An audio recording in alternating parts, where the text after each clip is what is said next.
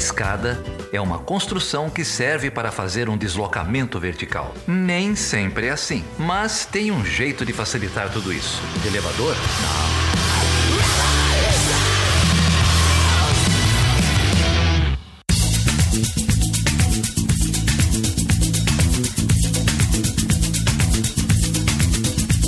Seja bem-vindo e seja bem-vinda a mais uma edição do Chutando a Escada. O meu nome é Felipe Mendonça. E eu sou Geraldo Zaran. Geraldo, hoje a gente vai falar sobre o que, cara? A gente vai falar sobre educação, né, cara? Que todo mundo diz que é a solução desse país, mas ninguém quer pagar, né? É verdade. Toda vez que alguém fala que educação é a solução, uma fadinha morre no céu. E para isso a gente trouxe aqui o Lucas Tasqueto, que tem uma pesquisa grande sobre a privatização do, do ensino superior no Brasil, a abertura para os grupos estrangeiros, participação na bolsa. Foi um papo longo e enriquecedor, né? É, o Lucas manja tudo disso, né? E não à toa, esse episódio vai ser patrocinado pela Croton. que... ah, é muito bom, cara. O Lucas deu uma aula aqui pra gente. Vale a pena, cada minuto. É isso aí. E antes do papo, então, aqueles nossos recadinhos, né, Felipe? É, os recadinhos tradicionais da casinha. Eu queria agradecer imensamente o Lincoln Andrade, o Sogro do Falcão, o Kaique Alves, Parapaba Johnson, o Profeta Aspareza e tantos outros que compartilharam o último episódio lá do Chutando a Escada no Twitter. E eu quero agradecer a Clarice Schreiner, o Matheus Neto, a Gabriela Moreira e a Carol Baranzelli. Eles é, classificaram a página do Chutando a Escada lá no Facebook. Isso ajuda outras pessoas a, a conhecerem o, o podcast, a página. E, cara, eu tenho um obrigado muito especial para hum. Juliana Amara, para o Fernando Malta e para Eduardo Góes. Eu só vou dizer isso, que é, um, que é um obrigado muito especial, que o que é deles está guardado, que eles podem esperar que está guardado. Está guardado na gaveta. É isso aí. Das cuecas. Ai, que vergonha. Muito obrigado, gente. E, Geraldo, se a pessoa quiser fazer contato com a gente, como que faz, hein? Ah, para falar com a gente é fácil. Pode ir no Facebook, o Chutando a Escada, pode ir no Twitter, arroba Chutando a Escada, pode escrever pra gente no e-mail, perguntas arroba Tem o nosso site, pode deixar comentário nos posts, estamos no Portal Deviante e para falar direto tem o nosso grupo no Telegram, o grupo de escada que mais cresce no Brasil, né? Que é o, que é o t.me barra Chutando a Escada. Exatamente. Eu queria deixar também um abraço é, não tão especial quanto esse que você deixou agora há pouco, mas é, o último episódio, lá do Ela Chutando a Escada, sobre meio ambiente, mulheres, sofreu aí um ataque de alguns haters, Geraldo, olha só. Uma galera que diz que CO2 is life. Eu queria deixar um grande chute de escada para você que não entendeu nada, né? então, eu queria fazer isso ao vivo. Obrigado, tirei isso do, tirei isso do meu peito. CO2 is life? Os caras foram reclamar lá no Twitter? Vários. CO2 is life, eu acho que é tipo um movimento. Os caras gostam, sei lá, de inalar CO2. Né? É Cê sabe... absurdo, cara. Você sabe que uns alunos meus me incluíram num grupo de terraplanistas no Facebook, né? Mas isso não é aluno, isso é um, um inimigo que um traíra, filho da... Que que é isso, cara? Pra que isso? Como se o professor já não tivesse a vida sofrida, como a gente vai ouvir nesse episódio.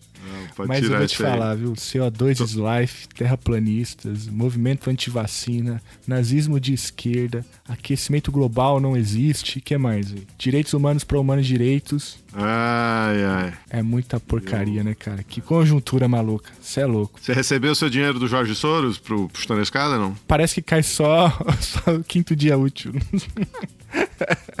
E Felipe, tem uma divulgação pra fazer aqui, cara. A gente ensina os caras a fazer podcast e eles pegam gosto pela coisa, né? É. O Fabiano Melnichuk, que passou aqui faz umas semanas falando sobre Rússia, uhum. tá lançando um podcast com o Rodrigo Lopes, do Zero Hora, lá de Porto Alegre. O Olha no... só, cara. O nome do podcast é A Copa e o Mundo. O primeiro episódio é Ameaça Terrorista. Tá lá no SoundCloud da Rádio Gaúcha. A gente vai deixar o link aí no post. Sucesso aí pro, pro Fabiano e pro pessoal do Zero Hora. Muito legal. E falando em anúncio, Felipe, tem um lançamento triplo essa semana? Ah, é, é verdade. Vai ter um lançamento triplo. Então você vai vir aqui para São Paulo, né?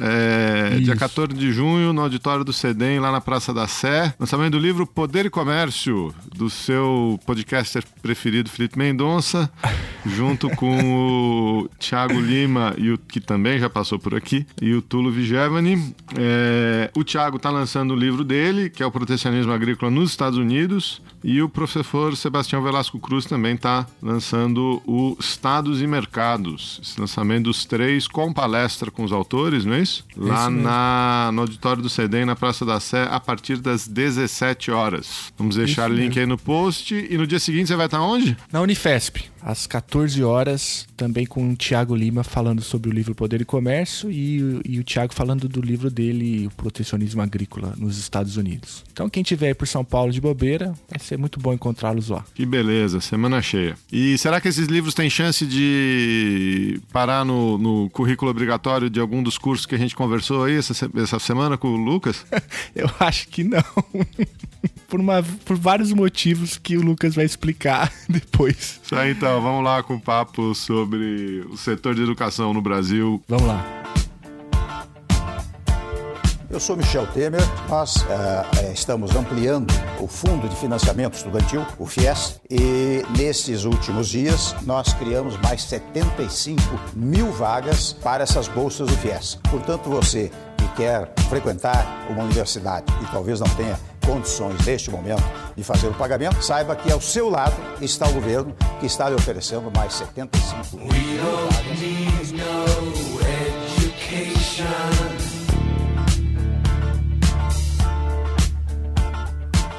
Don't need no thought control.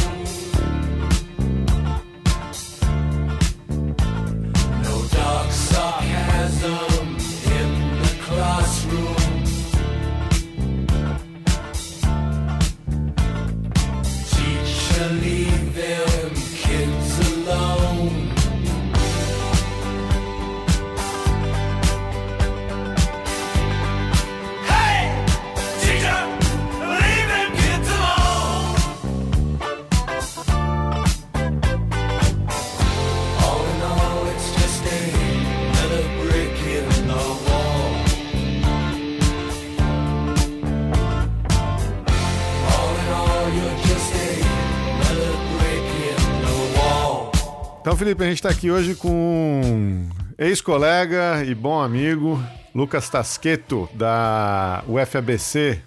Lucas ficou um semestre. Você ficou um semestre ou um ano lá com a gente na PUC, cara? Foi um ano, Geraldo. Lucas ficou um ano com a um gente ano. lá na PUC. Os, os, alunos até hoje choram a, a partida do Lucas.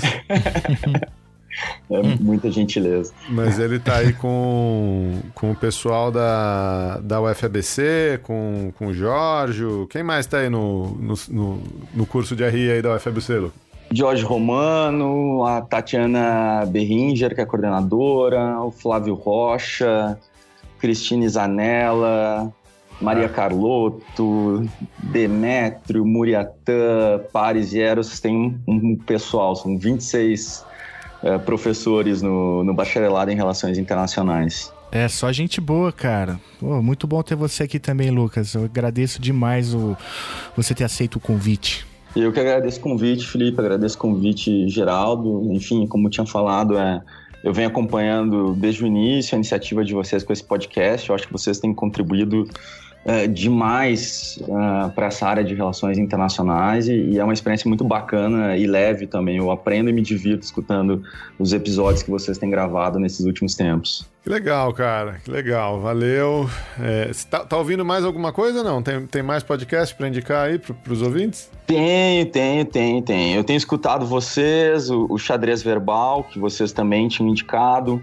para algumas coisas uh, de comércio um pouco mais duras. Eu tenho escutado o Trade Talk, né, que pega uhum. a galera da Economist com, com a galera do Peterson Institute.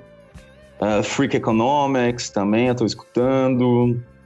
Vamos lá, deixa eu lembrar de outros. Agora comecei com a Ilustríssima da Folha também. Enfim, agora vai abrindo um mundo diferente, né? A gente vai para a área de eu tenho que começar a trabalhar com tecnologia e comércio internacional, então também estou escutando alguns podcasts de tecnologia e assim vai indo. Legal, legal. Vamos deixar os, os links aí para o pessoal no, no post, essas recomendações. Mas a gente trouxe aqui para falar de um tema que, que é muito caro a você e a nós, né? Acho que a todos os, os professores, pesquisadores aqui é, no Brasil, que é essa relação do, do mercado é, educacional. Não, não, vou nem falar de mercado, né? Porque eu já estou tomando uma premissa, né? Do setor de educação é, no Brasil e no mundo, né? É, e como é que esse setor Sim. tem sido regulamentado. Né? Então, por que, que você não, não conta para a gente um pouquinho aí como é que você chegou nesse tema, as pesquisas que você já, você já realizou aí sobre o tema? Perfeito. Uh, mas em relação a esses termos de, de mercado, Geraldo, fica tranquilo. Uh, enquanto eu escrevi a tese, essa é uma preocupação constante, né? Sobretudo porque a gente lida com documentos tão diferentes, né? Textos de direitos humanos, textos da área de educação e de outro lado, análises de mercado, textos de organizações internacionais e aí tem uma profusão de temas, termos mais mercadológicos, com termos mais educacionais. Mas vamos lá. Então, uh, eu tenho, na verdade, a, o meu mestrado foi uh, em Direito na Universidade de Santa Catarina, na área Relações Internacionais. E depois Uh, no doutorado eu migrei de vez para as relações internacionais e fiz o, o, doutorado no Instituto de Relações Internacionais da USP. Uh, e desde a graduação, também em direito, que eu vinha trabalhando com temas relacionados ao regime de comércio, né? temas relacionados à economia política internacional, direito internacional econômico. E uh, o meu foco sempre esteve, na verdade, nos, nas instâncias em que o regime de comércio se apropriava de áreas que até então eram alheias à, à regulação do comércio internacional. Né? Então, se a gente pegar ali a partir da década de 70, década de 80, mas sobretudo com a OMC a partir de 1995, a gente vai ver esse debate sobre meio ambiente, comércio, trabalho e comércio, saúde e comércio internacional. E um desses temas que me chamou muito a atenção foi o debate entre educação e comércio internacional. Né? Então, até então, a educação sempre foi trabalhada como um bem público, como um direito humano, e a partir de 95, quando ela entra dentro do acabouço do, do Acordo Geral sobre Comércio de Serviços, né, o GATS, dentro do OMC, que se começa a, a tratar a educação como um serviço educacional, né, passível de ser comercializado e passivo de regulação no comércio internacional. Então, eu parti desse pressuposto e fui desenhando as minhas hipóteses de, de pesquisa, o meu problema de pesquisa nesse cenário. Né? No primeiro momento, um cenário internacional, e num segundo momento, tinha um contexto doméstico, que era um contexto de expansão da educação superior no Brasil, com, com a entrada de diversos grupos estrangeiros, né? e abertura de grupos domésticos, abertura de capital de grupos domésticos na Bolsa de Valores. Né? Então, quer dizer, entre 95 e 2010, uh, ah, esse é um dado interessante, as matrículas do ensino superior tinham, em instituições privadas uh, cresceram 347%. Né?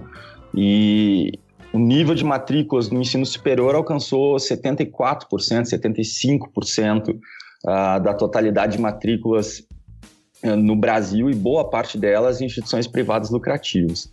Então eu tentei desenhar meu problema de pesquisa tendo por base esse contexto internacional, que é um contexto de, de transnacionalização da educação superior, de negociações de acordos uh, de comércio com compromissos de liberalização em serviços educacionais, né? Ah, umas demanda, as demandas que os outros países foram apresentando ao longo dos anos 2000 ao Brasil para que apresentasse, como, apresentasse compromissos de liberalização de serviços educacionais na OMC, com um contexto doméstico de, de entrada de grupos estrangeiros a partir de 2001, 2005. Né? Em 2001, o Grupo Apolo norte-americano ele, ele entra no grupo Pitágoras, que depois viria a fazer parte do grupo Croton. Né? Essa, essa associação se desfaz, e aí a gente tem, em 2005, a aquisição da, da, da Yambi Morumbi uh, pelo, pela Laureate International. E logo depois, em 2007, Croton, a Anguera e Estácio de Sá abrem, né, capital, abrem capital na Bolsa de Valores, captam recursos na Bolsa de Valores, Isso dá início a um movimento muito intenso de, de fusões, aquisições, né? que, que deram o tom do, do, da educação superior do Brasil a partir de então. Muito bem, cara. É, esse é um tema muito importante, né? E muito quente, né? Não é à toa que é, a gente te recebe aqui, não é à toa que a sua tese é tão, tão lida e tão, tão trabalhada, né? É, mas um, eu vivi um pouco de perto essa, essa coisa da Embi Morumbi quando ela foi comprada pela Loret. Eu dava aula lá é, e veja, esses grupos eles entram no mercado brasileiro e, e eles têm uma lógica de mercado. O Geraldo, é, de início, né, meio que pisou o pé no freio quando mencionou o termo, né? Mas quando esses grandes grupos, por exemplo, começam a entrar no mercado de ações, começam a agir é, dessa forma, né, com fusões ou com compra de, é, de, de universidades, como foi o caso da Embi Morumbi, isso é uma lógica de mercado, né? Sim, uh, na, assim, é importante também, acho que tem dois processos aqui no Brasil, acho que tem dois grandes grupos que a gente tem que entender, né? Os grupos estrangeiros que entraram no Brasil a partir de 2005, uh, né? primeiro veio a Lowry, depois, uh, logo na sequência, veio a Whitney, né? a Whitney hoje mudou de nome, é Illumino, e logo depois veio a DeVry, que também mudou de nome agora, que é a Adtalent Educacional do Brasil. Esses três grupos, e mais a Pearson, a, britânica, mas que não atua na educação superior, ela comprou o sistema SEB, comprou o grupo Multi também das escolas de idioma, Wizard, Yazd e Skill. Esses três uh, grupos, eles são, são grupos com capital aberto na Bolsa de Valores norte-americana, mas no Brasil eles ingressam adquirindo instituições já estabelecidas, né, a partir da, da, do instrumento da transferência de mantença. E os outros grupos brasileiros, com capital aberto na Bolsa de Valores, que são a Croton, a, que adquiriu a Anhanguera, né, depois Estácio de Sá, e por último a Ser Educacional e a Anima Educação, são grupos brasileiros com capital aberto na Bolsa de Valores, que contam com muitos acionistas uh, estrangeiros, né? tem grandes uh, grandes uh, grupos de, de, capital internacional que, que detêm uh, uma porção significativa dessas empresas. A gestão é completamente comercial. Né? Quer dizer, a gente tem um efeito imediato de, de profissionalização da gestão e, e, de um relativo embate entre a gestão profissional e a gestão acadêmica. Né? O que a literatura e que a análise dos casos práticos vai tentar colocar em perspectiva é se os mecanismos eh, de ação são os mesmos entre esses grupos ou se existem algumas diferenças né, entre essas bandeiras na, na maneira como elas tratam a, a, a organização da, do, do, da educação e, sobretudo, como elas vão reestruturar as empresas que, que elas acabam, as, os grupos educacionais que elas acabam adquirindo. Ô Lucas, mas antes da gente entrar nessa, nessa questão da gestão e, do, e dos produtos que estão sendo é, é, oferecidos, né, é, para o público brasileiro, eu queria voltar nessa coisa do mercado, né, é, porque é, o que dá para ficar muito claro na sua fala e na tua pesquisa é que esse é um segmento muito lucrativo é, da sociedade brasileira, né?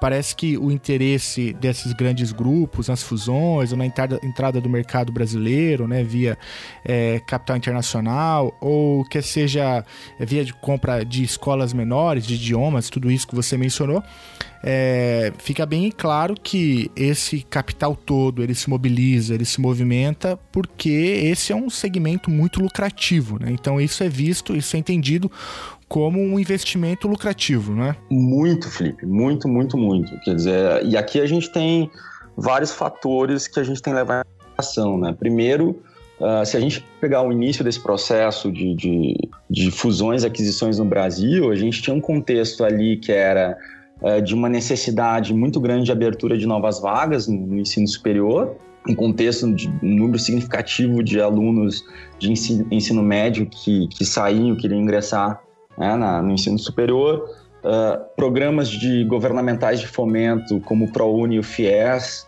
que ao mesmo tempo que cobraram uma contraprestação das empresas, eh, das, dos grupos né, que tinham uh, certos benefícios uh, governamentais, ao mesmo tempo foram uma fonte de financiamento desses grupos privados lucrativos, isso é inegável. Né? boa parte do valor dessa, desses programas a, acabou financiando a expansão desses grupos presentes no Brasil, sobretudo Croton, Anguera e Estácio.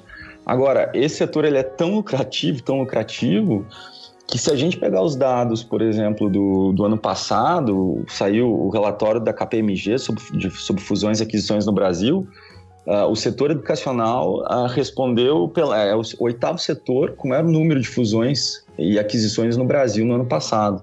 Uh, ele fechou com 30 ah, processos de fusões e aquisições no ano passado. Então, é um mercado, sim, muito lucrativo e ainda em consolidação. Né? Cada vez mais a gente vê grupos se tornando maiores e englobando os grupos menores e mesmo buscando buscando uh, fusões entre os líderes de mercado, por assim dizer. Tá achando que o financiamento estudantil acabou? Achou errado, otário. Tenho boas notícias. Chegou o PEP, o parcelamento estudantil privado. Você paga até 70% do seu curso só depois de formado e sem juros. Ah, e não precisa de Enem. É o único parcelamento pré-aprovado direto com a faculdade. Prova 21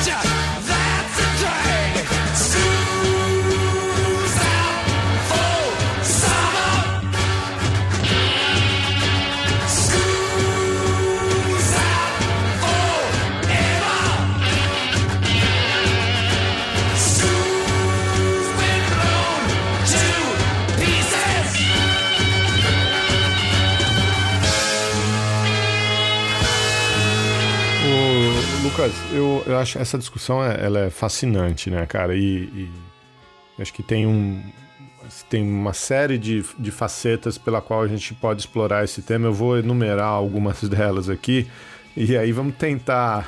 Vocês vão me ajudando aí também no, no, no meio da discussão e lembrando é, dessas coisas, né? Acho que é, uma que, que você já mencionou aí, acho que a gente pode é, é exemplificar um pouco para os ouvintes depois, é a diferença entre a lógica de gestão é, acadêmica e a lógica de gestão.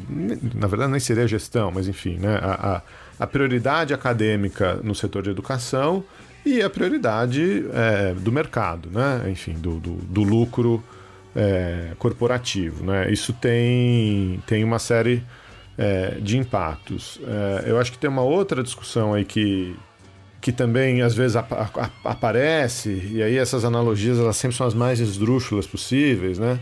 Você vai ouvir um monte de gente dizendo assim, não, mas é, nos Estados Unidos as instituições também são privadas, né? É, Harvard é privado, Yale é privado, sei lá, mas o que, né? É, e aí ninguém diz para você que essas instituições são privadas sem fins lucrativos, né? Que é uma é uma diferença assim tremenda, né? Eu acho que tem um, um outro elemento aí é, que está relacionado com uh, o Estado brasileiro e a, a, nossa, os princípios da nossa Constituição. Você começou falando de direitos humanos e na Constituição brasileira também educação é um direito básico né? É um direito fundamental. É, e aí, até que em que medida, né? É, essa essa privatização do ou essa abertura do setor de educação privado também é, não está dialogando, tensionando uh, com a função do Estado de prover educação e para onde isso pode estar tá indicando, né? Se você levar em conta, uhum. você começou aí falando, falando déficit de vagas, e agora a gente tem teto de gastos, e tem a situação das, das universidades públicas, algumas delas em situação, ou, ou, talvez a grande maioria delas é, em situações críticas. Então, isso também tem um outro é, indicativo perverso aí. Não, e claro, né, que era por onde a gente ia começar isso ou terminar isso, que é para voltar para o internacional, que você começou falando do, do, do, enfim, do processo de liberalização e, e, e, do, e do, GATS, né? E aí eu acho que às Sim. vezes muita gente, até, até porque é um processo, como você bem pontuou, que tem os dois lados, né? Tem grupos externos entrando, mas também tem grupos nacionais se fortalecendo. É, às vezes as pessoas não entendem qual é o peso e qual é a influência desses regulamentos internacionais, né, dessa tentativa de regulamentação, de liberalização é, internacional, que tem um impacto tremendo é, uhum. no setor educacional no Brasil, mas também tem impactos muito similares em outros setores, não tem? É, não, não, eu acho que eu acho que tem que começar por, uh, pelo primeiro, cara, que é justamente essa coisa da gestão acadêmica e da gestão pro mercado. Já que a gente estava falando do mercado agora há pouco, né? Acho que a gente pode, pode ir por aí. O que, que você acha, Lucas? Vamos lá, perfeito. Uh, eu, na verdade, então, eu vou começar por esse primeiro ponto do, do Geraldo, e ele se conecta muito também com o ponto seguinte dele, que é, que é fundamental também, que é explicar uh, de que instituições a gente está falando aqui, né? Então, acho, na verdade, vou começar pelo segundo ponto, né? explicando uma questão que eu acho que é central. Uh, quando a gente fala de uma instituição de ensino superior, uh, sobretudo quando a gente está falando de uma instituição de ensino superior privada, né? a gente tem diferentes estruturas. A gente tem, primeiro, obviamente, uma instituição pública de ensino, né? quer dizer, as universidades federais, as universidades estaduais no Brasil, e depois, nas privadas, a gente pode separar as privadas entre as privadas não lucrativas, né, que são aquelas escolas confessionais, PUC, uh, Mackenzie, né, as comunitárias, as filantrópicas, ou seja, aqui eu tenho nas não lucrativas uma pequena elite acadêmica, por assim dizer. Né? Então, Fundação Getúlio Vargas, uh, PUC, uh, Mackenzie, Unicinos e outras instituições assim. E depois nós temos as instituições privadas lucrativas, as instituições eh, privadas que podem distribuir lucros, e é esse, na verdade, é sobre isso que a gente está se referindo. Quando eu falo uhum. dos grupos da Lowry, da Whitney, da DeVry, né, agora da Lumino e da Adilante, e da Anguera, que agora está no Croton, e da própria Estácio, eu estou me referindo a instituições privadas lucrativas, uhum. né, que no Brasil ocupam um espaço muito grande. Né, elas representam a boa parte das 74% da, da, das matrículas no ensino superior uh, brasileiro, que, né, que são respondidas pelo setor privado. Isso aqui tem uma diferença muito significativa em relação a outros lugares do mundo. Né? Se a gente pegar outros, outros países da América Latina, como o México, o México vai ter metade das matrículas no ensino privado. Se a gente pegar a média mundial, a média mundial está a 30% das matrículas no setor privado lucrativo. Então, nós temos essas três esferas. Quando a gente está se referindo a essas instituições, a gente está falando de instituições privadas com fins lucrativos. Uhum. Né? Que no contexto norte-americano, por exemplo, que o, que o Geraldo tinha levantado antes, representa uma quantidade ínfima da, das instituições. Né? Uh, um, os dados de, acho que de 10 anos atrás, essas privadas lucrativas nos Estados Unidos não passavam de 10% né, das instituições de ensino superior nos Estados Unidos, que boa parte delas ou públicas ou privadas não lucrativas.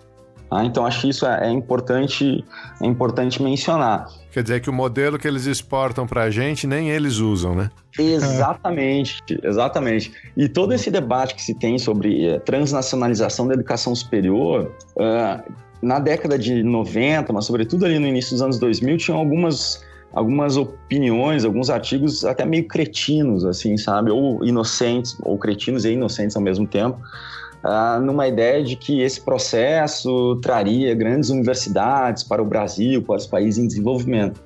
E a verdade é justamente o contrário. Na verdade, esse processo de, de transnacionalização da educação superior, via de regra, é um caminho para esses grandes grupos internacionais privados lucrativos. Né? Uhum. As instituições privadas é, é, de elite, é, os grandes grupos norte-americanos e, e e britânicos, privados não lucrativos, quando eles se movem a outro país, se movem por meio de, de, de mecanismos tradicionais de internacionalização da educação superior, via de regra, dentro de um contexto de, de políticas públicas do Estado que recebe uh, esses programas, caso de Singapura, caso de Malásia. Né? Aqui no caso do Brasil, a gente está falando precisamente de um cenário contrário. Né? Os grupos que vieram ao Brasil são grupos que estão na base da pirâmide da educação superior nos Estados Unidos. A Laureate, a, a Illumino e a, a, a são grupos privados lucrativos norte-americanos que, que, que, são de baixa qualidade, uh, dão cursos, uh, em geral, mais profissionalizantes, mais rápidos uh, na, nas áreas de enfermagem, gestão, tecnologia, de business, né? não entram na, nas grandes, em outras grandes áreas mais acadêmicas e que quando vem para o Brasil aí sim assumem universidades, né, com, com um papel social mais amplo aqui.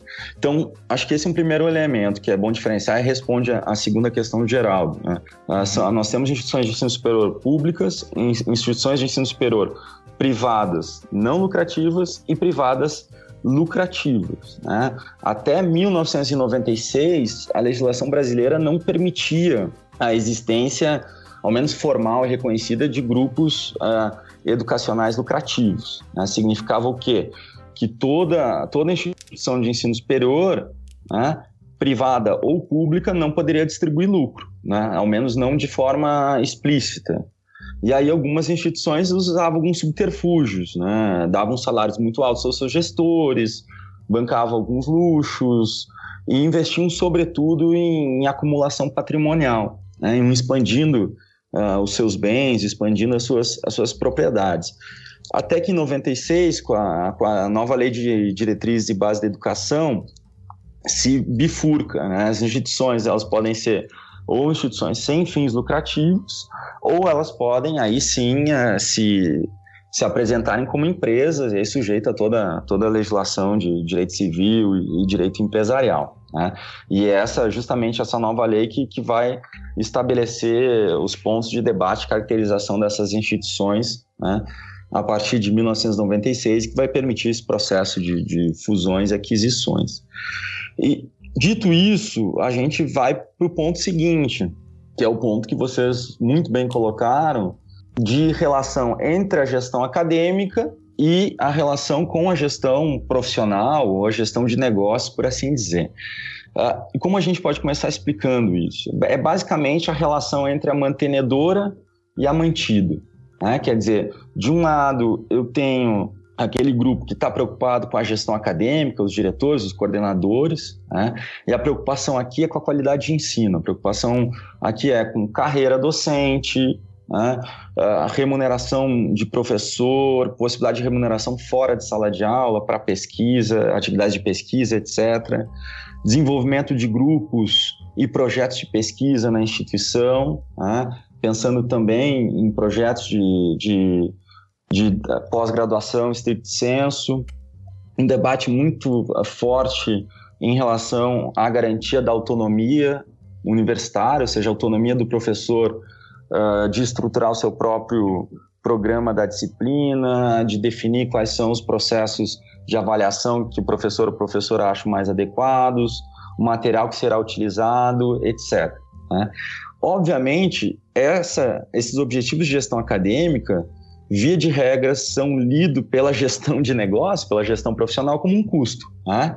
Então, quando um grupo, quando uma universidade, uma, facu uma faculdade, um centro universitário ou uma universidade uh, é adquirida por outro grupo educacional, vem uma demanda por reestruturação né, da, da organização, por uma, uma expressão que agora é, é, a expressão muito comum, né, que é profissionalização da gestão, né, redução de custos, racionalização administrativa, ou seja, uh, eu começo a entrar num processo de pressão do gestor profissional, de gestão do negócio, que cada vez mais está distante do gestor acadêmico, conversa menos com o gestor acadêmico, né?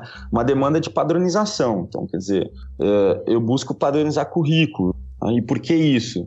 Se eu pego um grupo como a Croton, como a Estácio, são grupos que têm diversas, por vezes centenas de unidades em todo o país. Né? E eles buscam racionalizar a gestão, racionalizar os gastos entre essas instituições e, além disso, permitir a mobilidade do seu estudante, que seu estudante possa uh, mudando de cidade, mudando de unidade, ter acesso a exatamente o mesmo currículo. Né? Isso tira um pouco a autonomia, tira muita autonomia, na verdade, do gestor acadêmico. Né? Eu tenho uma padronização de programas de ensino, eu tenho uma padronização, inclusive, alguns grupos, de material didático, né? quer dizer, formulação de uma, de uma apostila uh, com um determinado conteúdo já pré-estabelecido, e acredite se quiser, por vezes eu tenho inclusive a padronização das avaliações, ou seja, em alguns casos mais extremos, o professor perde, inclusive, a liberdade de ele próprio uh, estruturar a sua, a sua avaliação de curso, recebendo isso da, digamos, da, da, da central desse grupo. Né? Então, eu tenho nessa gestão de negócio um processo muito forte de, de, de, eh, de caracterização do aluno, muito mais como um aluno cliente, como um aluno consumidor, né, do que propriamente um aluno no, no sentido de no sentido mais acadêmico do termo, ou seja, a universidade, a instituição de ensino quer a todo custo manter esse aluno e manter ele satisfeito dentro da, dentro dessa instituição para que ele não migre para outra instituição, outro grupo. Né? Ô, ô, Lucas, desculpa te cortar, cara, mas é porque você está falando uma coisa que é, na minha concepção, muito grave, né? Porque a gente está falando aqui de uma gestão para o mercado, né, que tem a ver então com, com os rendimentos né, do, dos investidores e tudo isso, e uma gestão acadêmica que tem a ver com a valorização do, profissional, é, o investimento em pesquisa e autonomia inclusive didático-pedagógica. Mas é, você dá um passo além, né, cara? Que é justamente o seguinte: é quando a gestão, né, essa gestão do mercado, pró-mercado, essa, essa concepção é, de gestão, começa inclusive a interferir no currículo e na autonomia da universidade, inclusive na liberdade de cátedra do professor. Então não é só uma coisa assim de, de, uma, de uma gestão dos negócios. É uma gestão muito mais profunda, porque ela envolve inclusive o que está sendo ministrado em sala de aula, né? Sim, sim, sim. Porque o que, que acontece? Como eu tenho essa gestão profissional de negócios e se tratando em especial de grupos com capital na bolsa de valores, quer dizer, a minha preocupação, a preocupação aqui do gestor do negócio é a diminuição de custos, racionalização de gastos, né? é, para trazer resultados imediatos aos acionistas. O objetivo dele é manter e atrair novos alunos, porque o valor de mercado dessa instituição está relacionado com o número de alunos que ele tem. Uhum. Ah, eu, eu, fiz uma entrevista com um consultor do setor educacional, ele, ele, ele, inclusive fez um paralelo entre aluno e gado, né? Que a quantidade Nossa. de alunos é que vai determinar também, ah. ajuda a determinar o valor de mercado dessa empresa. Não acredito. Obviamente, você, nessa, nessa gestão mais profissional, nessa busca desenfreada por diminuição de custos, você pressiona demais a gestão acadêmica. Uhum. Né? Pressiona demais a gestão acadêmica. E no, num elemento, num, numa vertente, digamos, digamos, mais extrema dessa racionalização de gastos, você busca padronização, que a padronização permite diminuir custos. Né? Eu uhum. tenho, sai professor, entra professor, eu tenho um custo de adaptação muito baixo, eu economizo com material didático, já que o material didático é o mesmo para todas as instituições em diferentes cidades e estados do Brasil. Então, aí, chega nesse ponto e, e, e, vai bater, obviamente, na precarização da carreira docente, não tenha dúvida. Né? Esse é um sinal imediato, quer dizer, a precarização da carreira docente se dá em várias frentes, é, a começar pelo, uh, por um possível, uh, uma possível onda de, de demissão, isso aconteceu, é notório uhum. na, no processo de expansão da Croton, da antiga Anhanguera, mesmo da Estácio, né? uh, demissões em massa de professores, sobre, sobretudo professores mais velhos e professores mais diplomados, né, que são mais caros e substituição por professores de, de uh, com formação menor, então troco doutores por mestres e, e, aí, e aí por diante. Uh, eu diminuo a capacidade de participação desses docentes nas decisões da universidade e, e, sobretudo, valorizo o trabalho deles em sala de aula, né? Quer dizer, eu deixo de remunerar o professor por pesquisa ou diminuo os incentivos a, a, essas atividades fora da sala de aula. Não, vou bater de novo na, na história da terminologia, né? Porque a gente está falando de gestão profissional versus gestão acadêmica, é, como se a gestão acadêmica não pudesse ser profissional no sentido de ser bem feita, né? É, é, na verdade, não é, é a, a, o, a, a, a, dicotomia aí não é entre uma gestão que é profissional e outra que não é. A dicotomia é uma, é, é uma gestão que tem como prioridade a qualidade da educação, é, a qualidade do ensino, a qualidade da formação, e outra que não, outra que tem como prioridade a remuneração financeira, a busca por lucro, enfim. É, é, é, a questão não é o, o, quão profissional, o quão eficiente, né? Porque o, o profissional dá essa ideia de eficiência. Ah, uma gestão é eficiente, a outra não. A questão não é essa. A questão é que um tipo de gestão tem prioridade com a formação do estudante, com o desenvolvimento é, do currículo acadêmico, com, com a educação propriamente dita. E a outra não, a outra tem preocupação, prioridade com geração de, de lucro, com geração de receita. Né? E aí entra tudo isso que você falou: demite o professor mais experiente, contrata o professor mais novo é, usam material didático é, é, padronizado, generalizado. Muitas dessas instituições estão produzindo o próprio material, não é isso? Estão usando apostilas e, e, e para poder vender o material também, ao invés de usar livros de referência na área, de ter que constituir uma biblioteca, etc. Né? É, então é um, é um cenário que, em termos de educação, ele é muito preocupante. Né?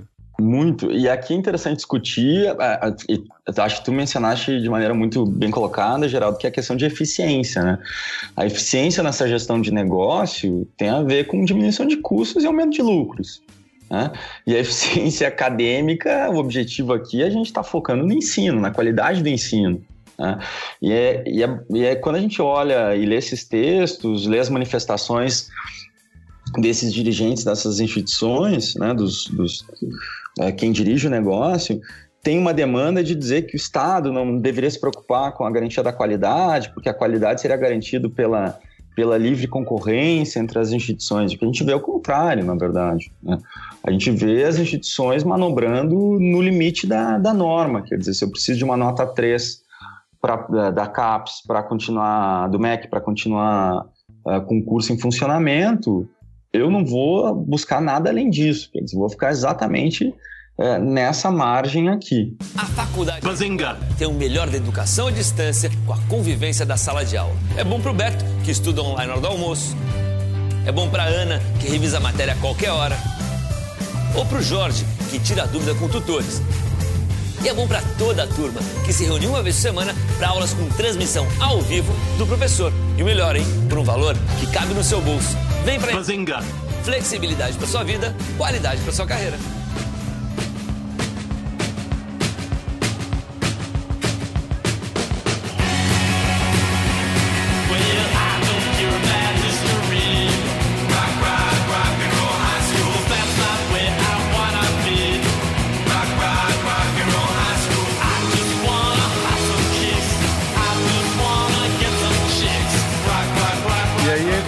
Que você, você falou, né? É, se esses caras têm 70% do mercado, tudo bem, não deve ser 70%, mas é um, é um número é, é próximo menos, disso. Mas entre 50 e 70, certamente. É, é qual é a alternativa, né? É, porque, é. porque é o que você falou, você tem um déficit de, de vaga no, no ensino superior. As universidades públicas, que têm toda uma outra, uma outra série de problemas, são super concorridas, o, o, o ingresso ele é super complicado. É, a pessoa, para entrar no mercado de trabalho, tem que ter uma formação universitária. Ela vai para onde? Ela vai para onde ela conseguir, né? É, então, essa, essa ideia de que a concorrência é, eliminaria as más instituições, ela está é, é, é completamente invertida, né? Na verdade, você tem o, o, a, a, oferta que está controlando a qualidade, e aí você tem a, a corrida para baixo, né? O race to the bottom, né?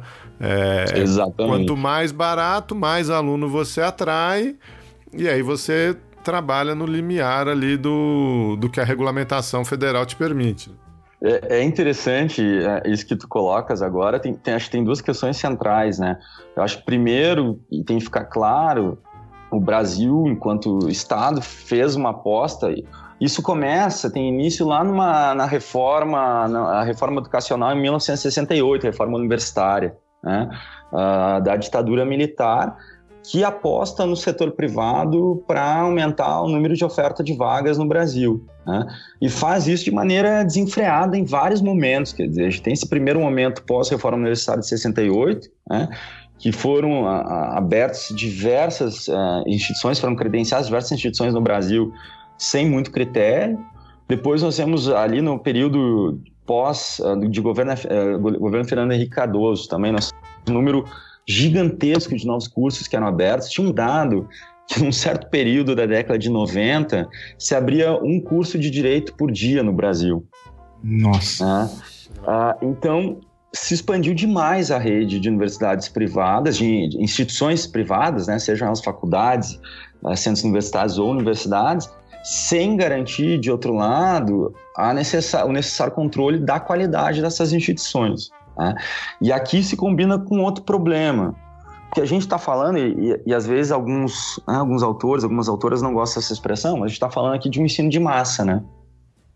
E aí o Geraldo chega a mencionar algo nesse sentido, que, que a gente acaba criando um, um certo círculo vicioso. Por quê? Né?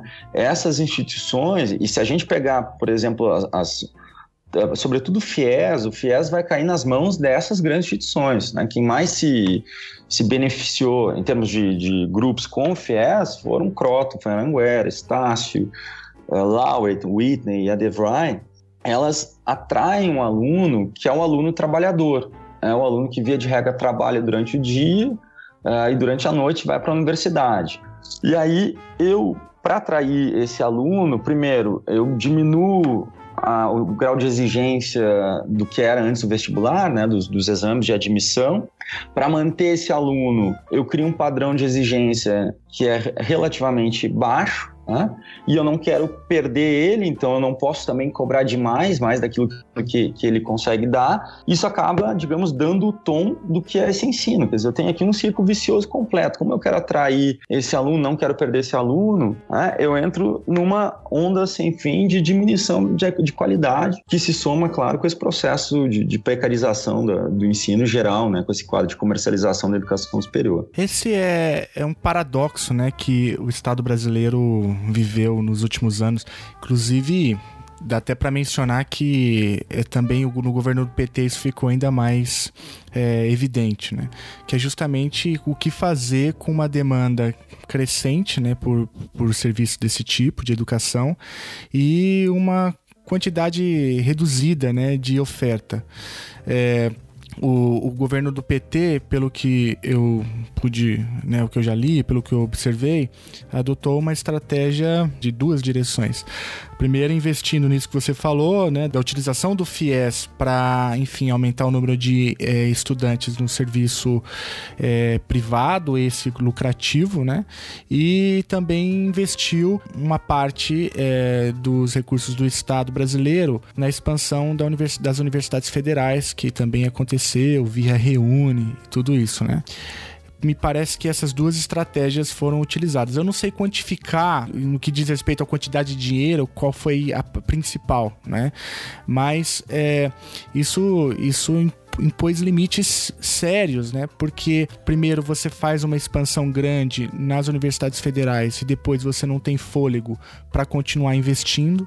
Então é uma discussão bem antiga dentro da universidade das universidades federais que expandir é importante, mas é importante que a expansão venha com um, um aporte mínimo para você justamente fazer isso que a gente está falando desde o início, né? Manter uma qualidade razoável do ensino é, e ao mesmo tempo que se investe no FIES, aí isso acaba, penso eu, favorecendo é, esses grandes grupos que acabam se inserindo no mercado brasileiro, com vendendo esses, esses cursos é, baratos, e que na primeira crise fiscal é, que o Brasil é, se mete, os recursos já vão minguando e aí você tem né, um, é um fluxos e refluxos. Né? Então, me parece que essa estratégia do Estado brasileiro ela é sempre paradoxal, né? Se investe nas duas frentes e ao mesmo tempo é, me parece que nenhuma delas é, funciona de maneira adequada. E em movimentos de ida, ida e vinda também, né, Felipe? Quer dizer, a hum. gente pega ali, quem lembra do contexto, eu me,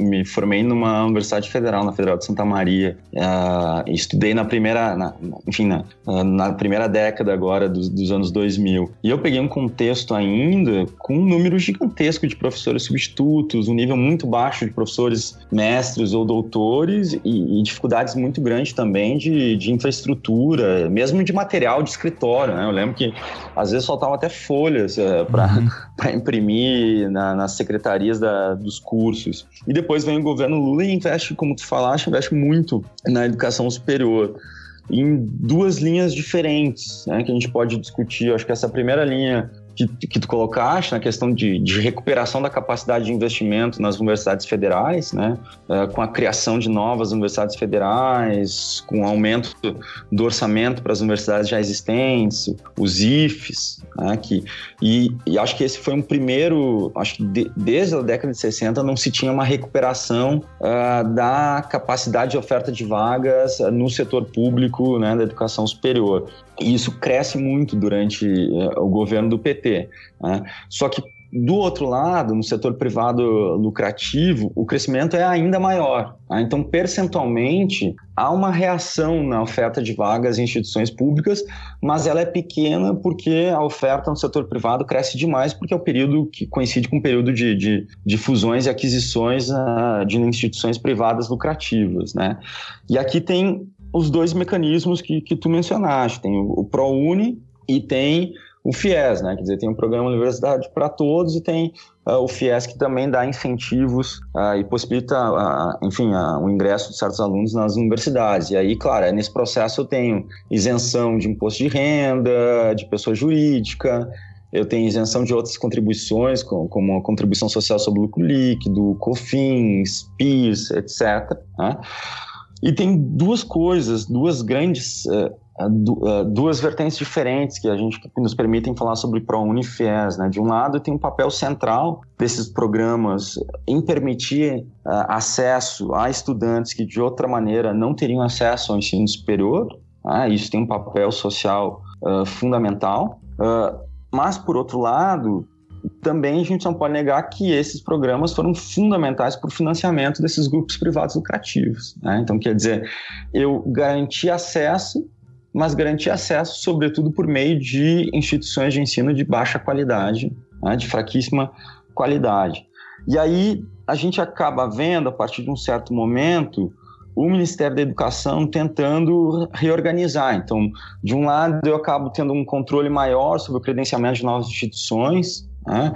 uh, um controle maior sobre a autorização de novos cursos e foco na nos, na, na, nos instrumentos de tentativa de garantia da qualidade das instituições que já estavam né, funcionando no setor isso, o problema no Brasil sempre é que as coisas não funcionam de maneira constante e linear, né? Quer dizer, agora a gente tem com, com, com golpe uma mudança significativa né, no controle do Ministério da Educação e uma série desses instrumentos acabam indo por água abaixo e se afrouxa, de, né, se, se, se torna mais flexível de novo esse processo de, de, de credenciamento de novas instituições e de autorização de novos cursos, né?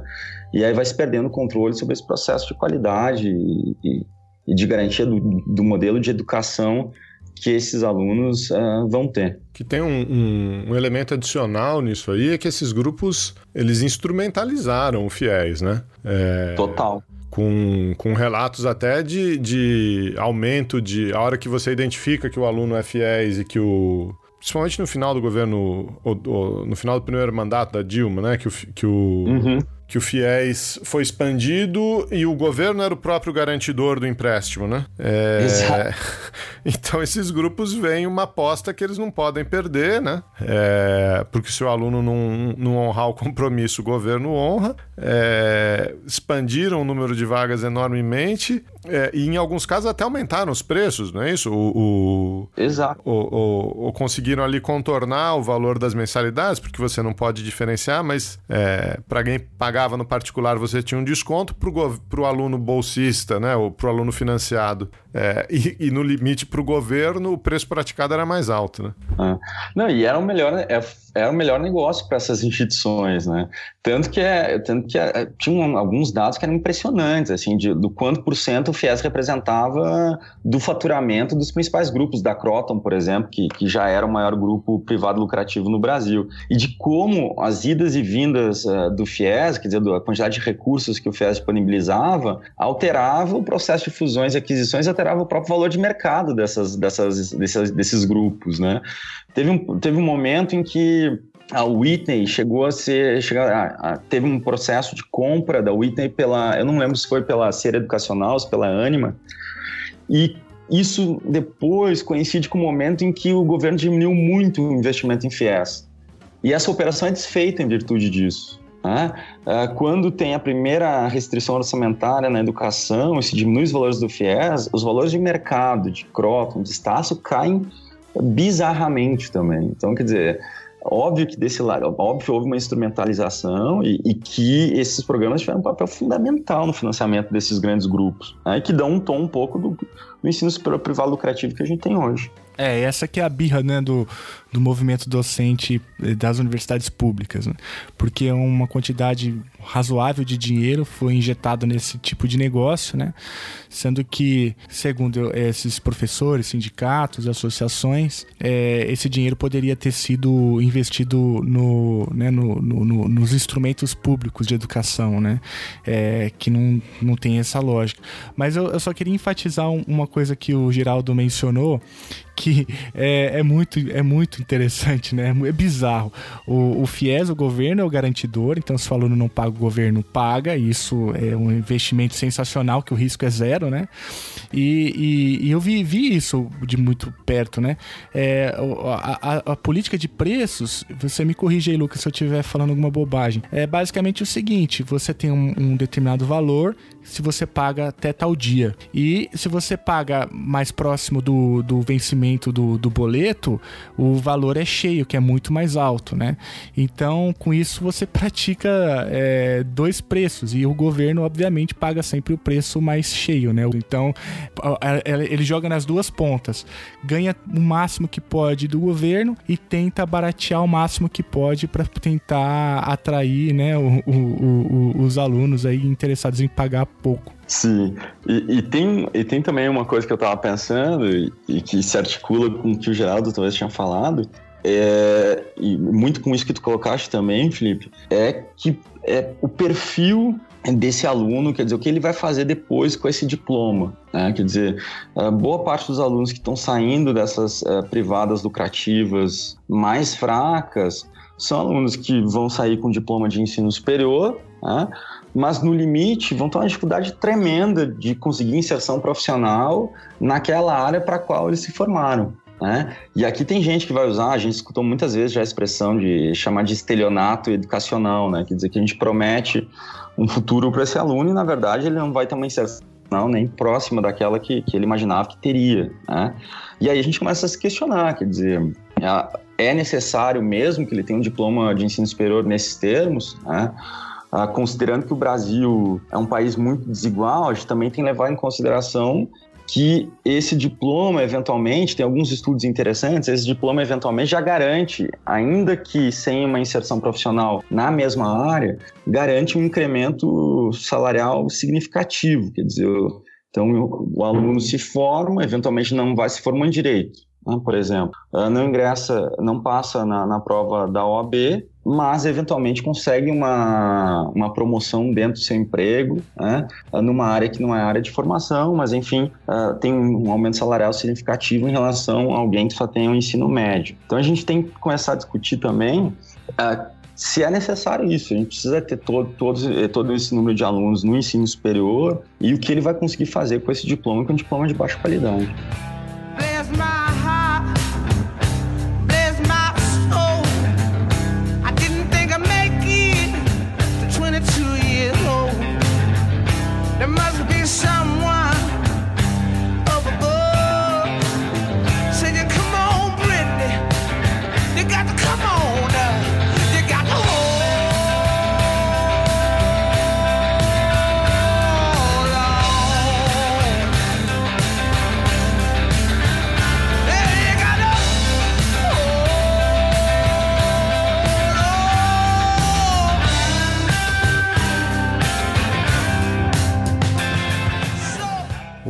Só para a gente entender o, o, tamanho desse bicho, eu tô, tô aqui com os dados, se, se tiver algum dado mais atualizado, você, uhum. me, você me fala. É, mas parece que esse, esse mercado de, de instituições privadas no ensino superior gira algo em torno de 6 milhões de matrículas. É, e dessas 6 milhões, a Croton, que é esse grupo que a gente mais faz referência, que é, tem a Anhanguera, além de outras marcas, né? Uhum. É, tem quase um milhão não, é, a Croton tem quase um milhão de alunos, isso tanto presencial quanto ensino, quanto ensino à distância, né, Geraldo? Uhum, uhum. Que, é, que, é, um elemento central, inclusive, que a gente pode discutir depois, que é ensino à distância, né, que tem um papel central na, no lucro desses grupos. A Croton tem quase um milhão de alunos no ensino superior. Né?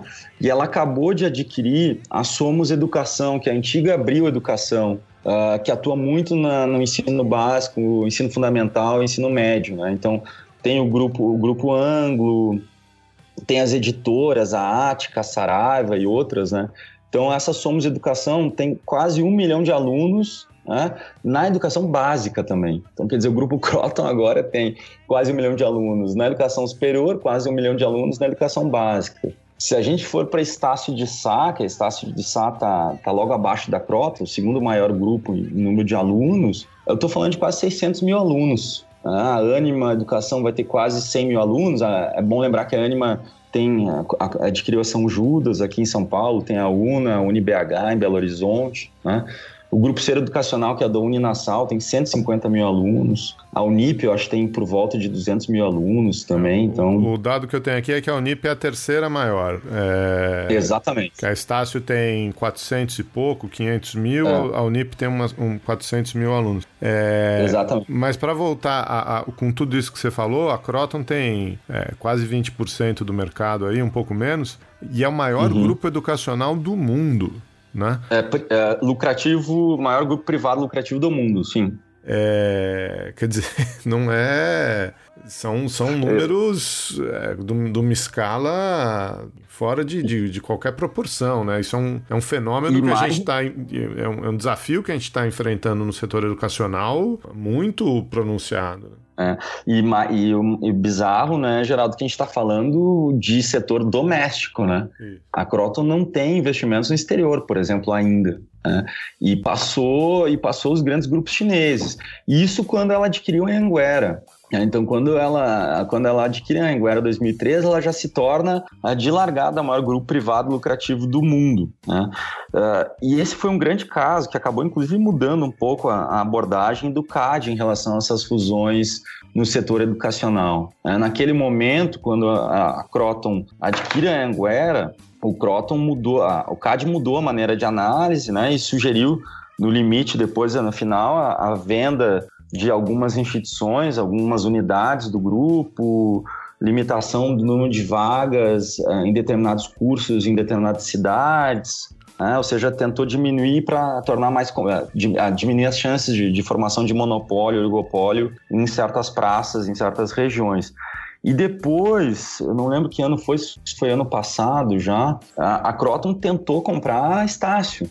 Eu não sei se vocês chegaram a acompanhar, mas. Ah, a... eu lembro, eu lembro. Acho, é, acho que não, o resultado do CAD saiu no, no início desse ano, mas acho que Isso. a operação do ano passado. Ano né? passado. A Estácio estava sendo disputada, na verdade, pelos três outros grupos com capital aberto na Bolsa de Valores. Né? A Croton, que era maior, a, a, Ser, a Ser e a Anima também estavam em tratativas, né, em propostas tratativas para fazer o mesmo processo de fusão. Uh, e no fim, depois é anunciada a fusão entre a Croton e a Estácio, que o CAD acaba derrubando no início desse ano. Né? Uhum. Justamente por esse processo de, de, de monopolização do, do, do, setor no Brasil.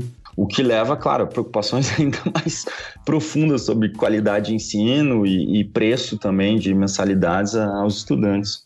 É, é bom lembrar que a mesma Estácio, que no, também no início desse ano é, demitiu todo mundo, né? E recontratou é, por conta da nova legislação trabalhista, né? Então, ao mesmo tempo que ela se torna um negócio super lucrativo, se você olha é, pro docente, a situação é cada vez mais precária, né? Então, assim, se, se eu pudesse resumir tudo isso que você falou é, em poucas palavras, eu diria que é, você tem um investimento né, no negócio, é, no valor de mercado e na, na padronização, né? Que foi uma palavra que apareceu muitas vezes na sua fala, tanto dos livros didáticos, né, quanto do currículo, quanto dos cursos e tudo isso, e um, um papel cada vez mais secundário, cada vez menos relevante do professor, né? Ele é cada vez uma se torna cada vez mais uma peça decorativa, algo que pode ser substituído. Se tem informação demais, é um problema, então tem que demitir. Né? Se, se quer ter autonomia né, no currículo, é, é um problema, porque o currículo está pronto. Uh, se pensa demais o professor, é um problema, porque isso dá prejuízo. Ou seja, é uma padronização em detrimento do docente, né? Não, exato, exato. É, o docente acaba, o docente e no limite o aluno aluno acabam pagando o pato desse processo, certamente, né?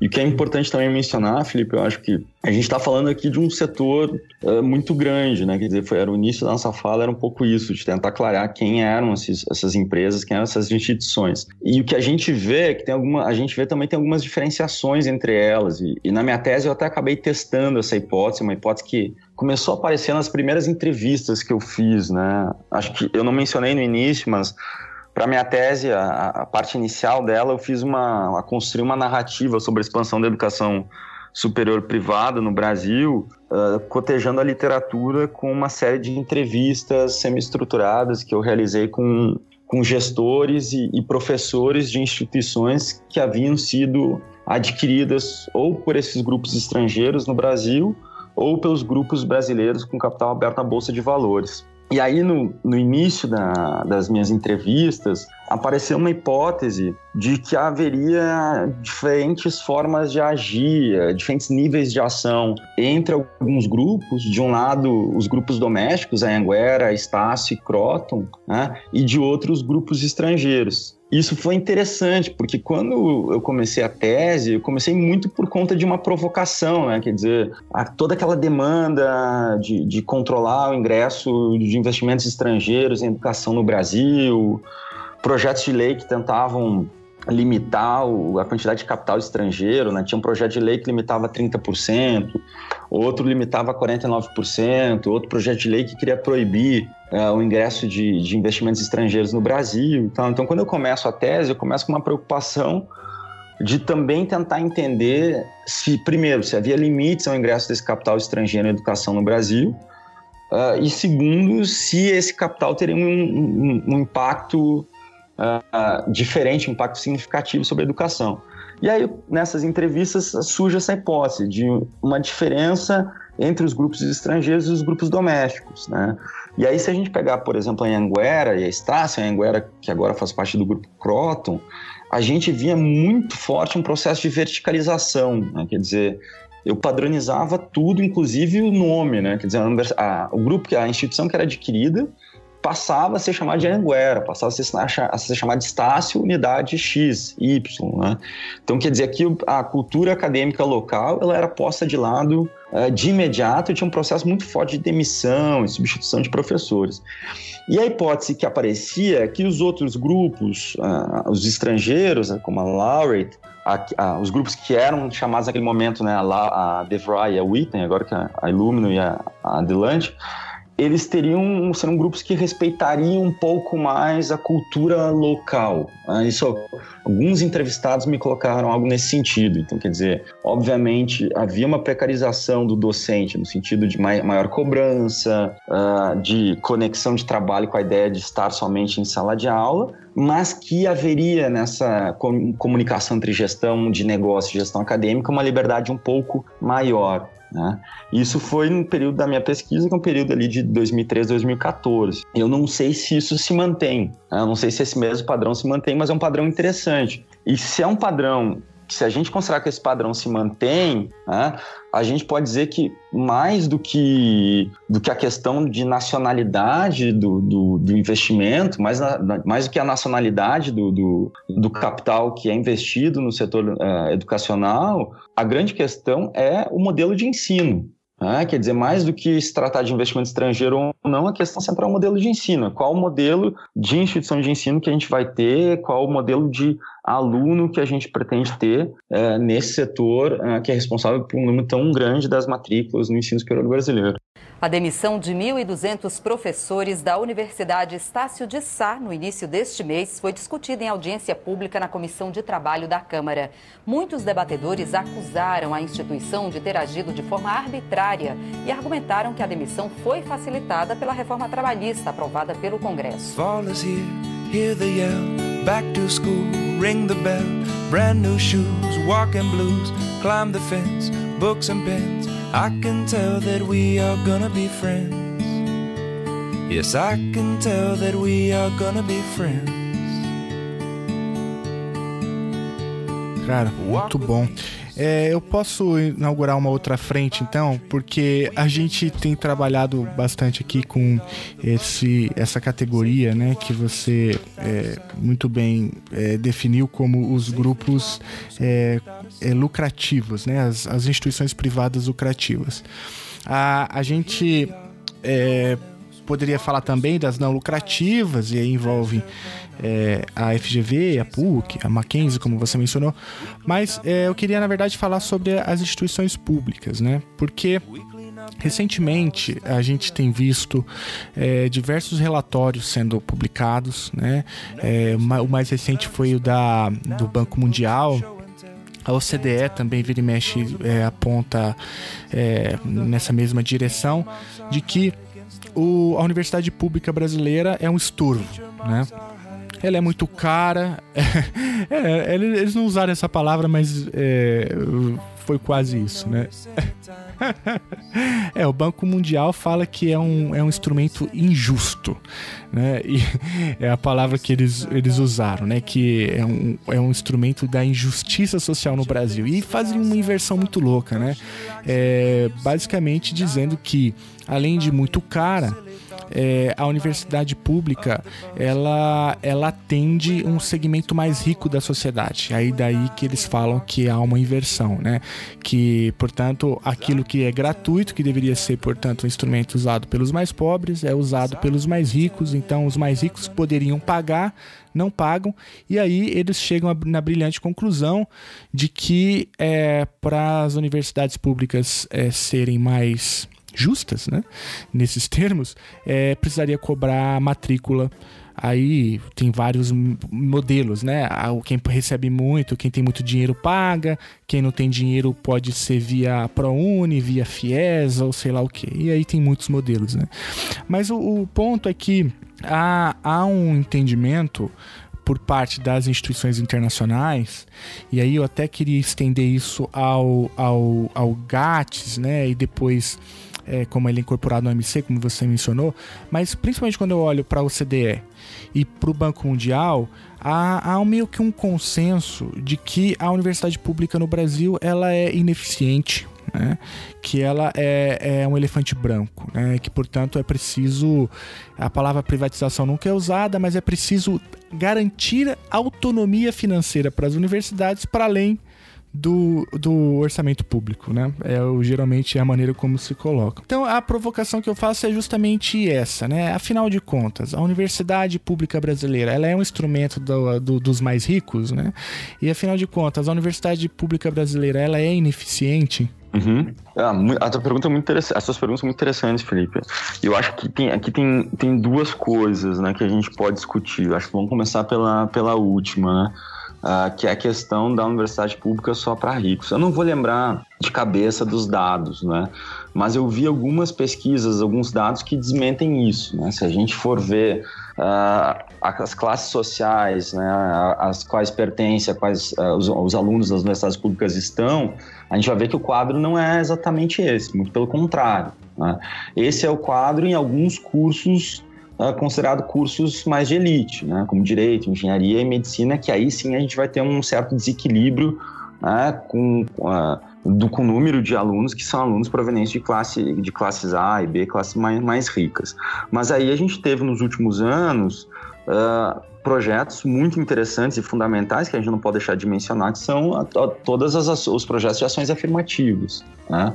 Todos os programas de cotas para cotas ético-raciais e cotas também sociais que buscam democratizar o acesso às universidades públicas, né, e aumentar a diversidade dentro do, dos cursos das universidades públicas. Então, acho mais do que atacar a universidade pública em si, caso a gente veja esse, esse processo de desigualdade é, de acesso, a gente tem que pensar mecanismos que corrijam é, esses desequilíbrios. Então, acho que a questão é, são esses mecanismos e não rever o sistema como um todo, ainda que, como eu falei, a gente possa inclusive discutir esses dados, porque alguns dados mostram exatamente o contrário, não mostram isso que essas instituições têm apregoado. Né?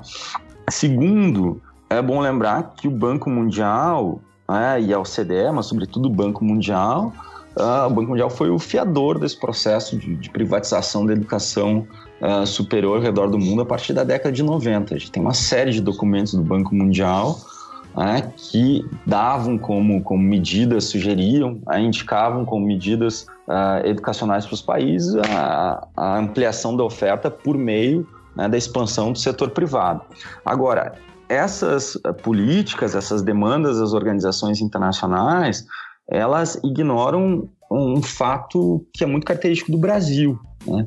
O Brasil uh, se organiza, o setor educacional, a educação superior no Brasil se organiza através de um binômio. Né? Quer dizer, desde a reforma universitária de 68, uh, as universidades públicas ficaram responsáveis aqui uh, pelo ensino de excelência, pela pesquisa, né? pela pesquisa em tecnologia, desenvolvimento de novas, novos projetos, etc. E o setor privado ficou responsável né, pelo ensino e pelo ensino de qualidade né, relativamente baixa, salvo as ilhas de excelência, que são as universidades privadas não lucrativas, né, as confessionais que tu tinhas mencionado, e as, as, as comunitárias, né, e as que também não, as outras não distribuem lucros, não distribuem lucros. Então, quer dizer, a partir do momento que eu ataco a universidade pública, primeiro, eu ignoro o papel da universidade pública né, em considerar a educação como um bem público, como um direito humano, isso tem uh, um papel central em si mesmo. Eu ignoro essa presença de, de estudantes de variadas classes sociais dentro das instituições públicas hoje no Brasil e, sobretudo, os mecanismos que foram criados nos últimos anos para democratizar uh, o acesso né? e ignoro, sobretudo, essa diferenciação funcional entre as universidades públicas e as privadas, né? que tem um impacto tremendo para o desenvolvimento do país. Quer dizer, eu estou afogando justamente aquelas universidades, estou é, comprimindo justamente aquelas universidades que são responsáveis pelo desenvolvimento da pesquisa, pelo desenvolvimento de, de educação de excelência né, no Brasil. Eu tenho aqui um dado, ô Lucas, de uma, da pesquisa que você citou, eu acho que foi essa da Andifes, é, que eles inclusive estão fazendo uma nova agora, mas eles fizeram uma, foi divulgada em 2016, é, o número, e aí aqui eu estou tentando achar a amostragem, é de 2003 a 2015, se eu não me engano. É, e aí, olha o dado aqui. O, o, levantamento feito pela associação mostra ainda que dois terços dos universitários é, das universidades federais do Brasil né, têm origem em famílias com renda média de um salário mínimo e meio? Ô, Lucas, o Felipe preparou essa pergunta aí, porque ele estava com, essa pesquisa na mão. A gente já gravou um programa aqui sobre isso. Ele gravou com, com o Reginaldo Moraes, acho que é, é um chute do fim do ano Sim. passado, 33, 34 por aí. E ele publicou, é. o Felipe publicou um artigo com, com o Wolfgang, né? Isso, isso. Na, na carta maior sobre esse relatório aí do, do Banco Mundial. Então ele tava com tudo, tudo armadinho ali para chegar com esse Não, é porque esse é um tema que me é muito é, sensível e recorrente, né? É, e porque esse tipo de, de fala a gente escuta o tempo inteiro, né? De que ah, a universidade é cara demais, ah, o professor universitário trabalha pouco, ah, o, né, é preciso cobrar a matrícula de quem é muito rico, e aí eu tô nessa discussão.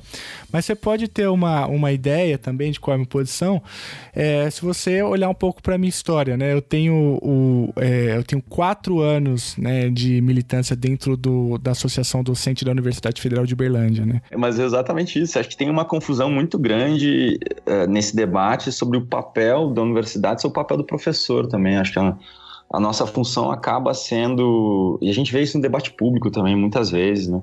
A nossa função acaba sendo muito confundida com uma mera função de estar em sala de aula, né? Como se o ensino, como se a educação fosse basicamente só isso, né? Uhum. E, então a gente tem iniciativas ali, inclusive, de, de gente cobrando uh, controle de, de, ponto, né, de presença e tudo mais. Quer dizer, mal, mal sabem eles que para a gente preparar uma aula de uma hora e meia, duas horas, a gente perde por vezes dois dias, né, em cima de, de livros e documentos e tal.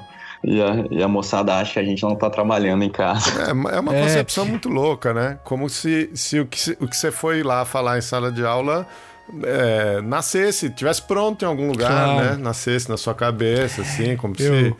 Onde esses caras acham que conhecimento é produzido? é, é, isso que eu fico. Né? Onde...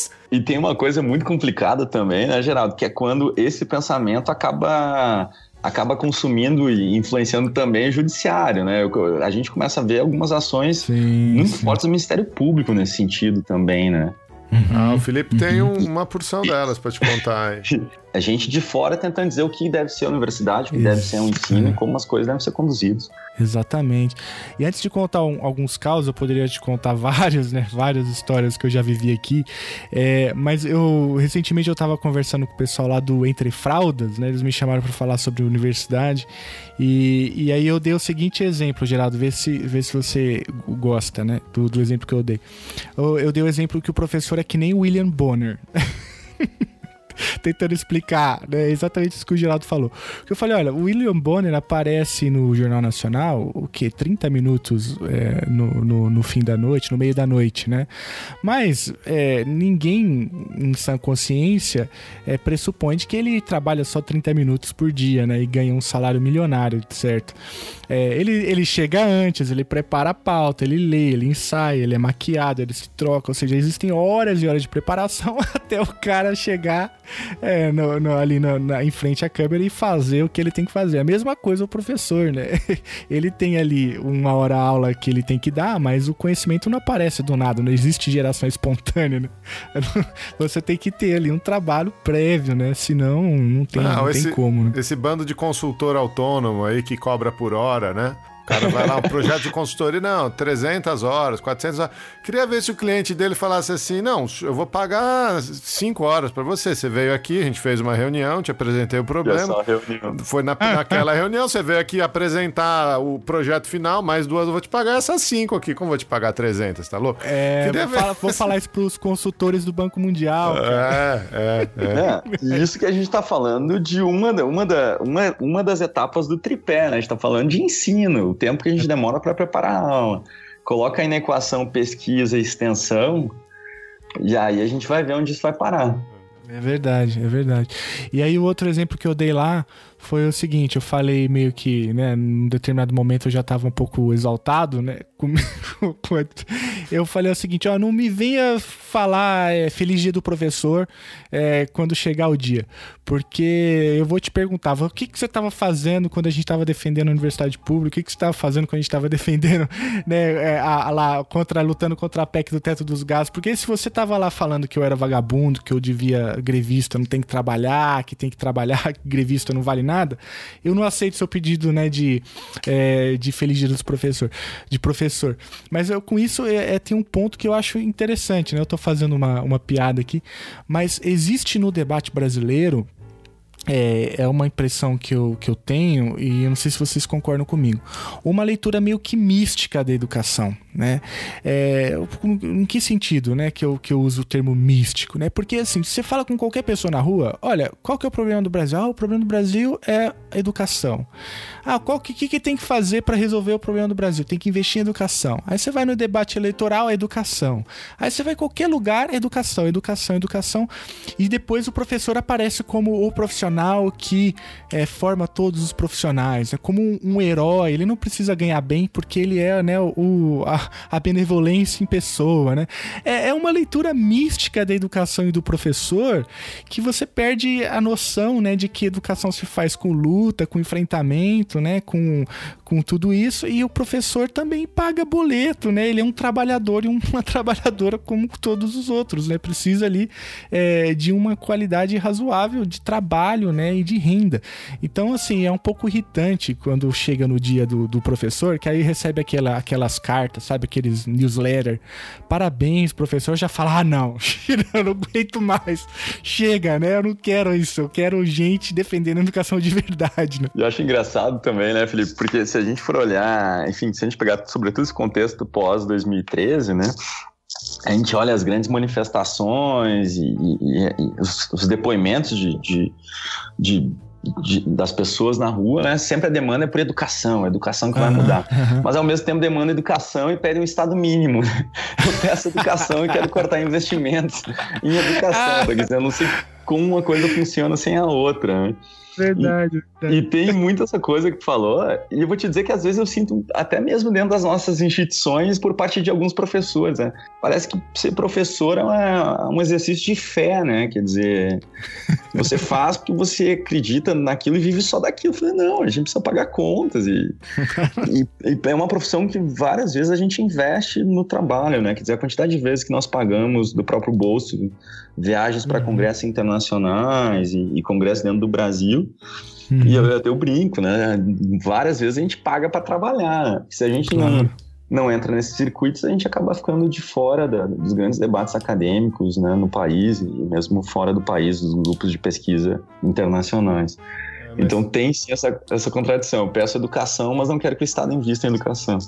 É, mas tem essa, essa mística aí que o Felipe estava falando. Eu, eu, lembro também de uma, de, uma, de uma thread no Twitter que alguém postou um dia aí que contava a história do cara que foi na escola, foi conhecer uma escola para filha. E aí a diretora da escola mostrava assim: olha, aqui tem o parquinho, aqui tem a biblioteca, aqui tem não sei o que, não sei o que lá, né? falando da uhum. escola. E o, e o cara vira para gestor e pergunta assim: e qual é o salário dos seus professores? E aí a, a moça fala, mas como assim? Não, quero saber, você não está dizendo aqui que você, você prioriza a educação do meu filho? Eu quero saber. Não, a gente paga o mínimo do Estado. Aí...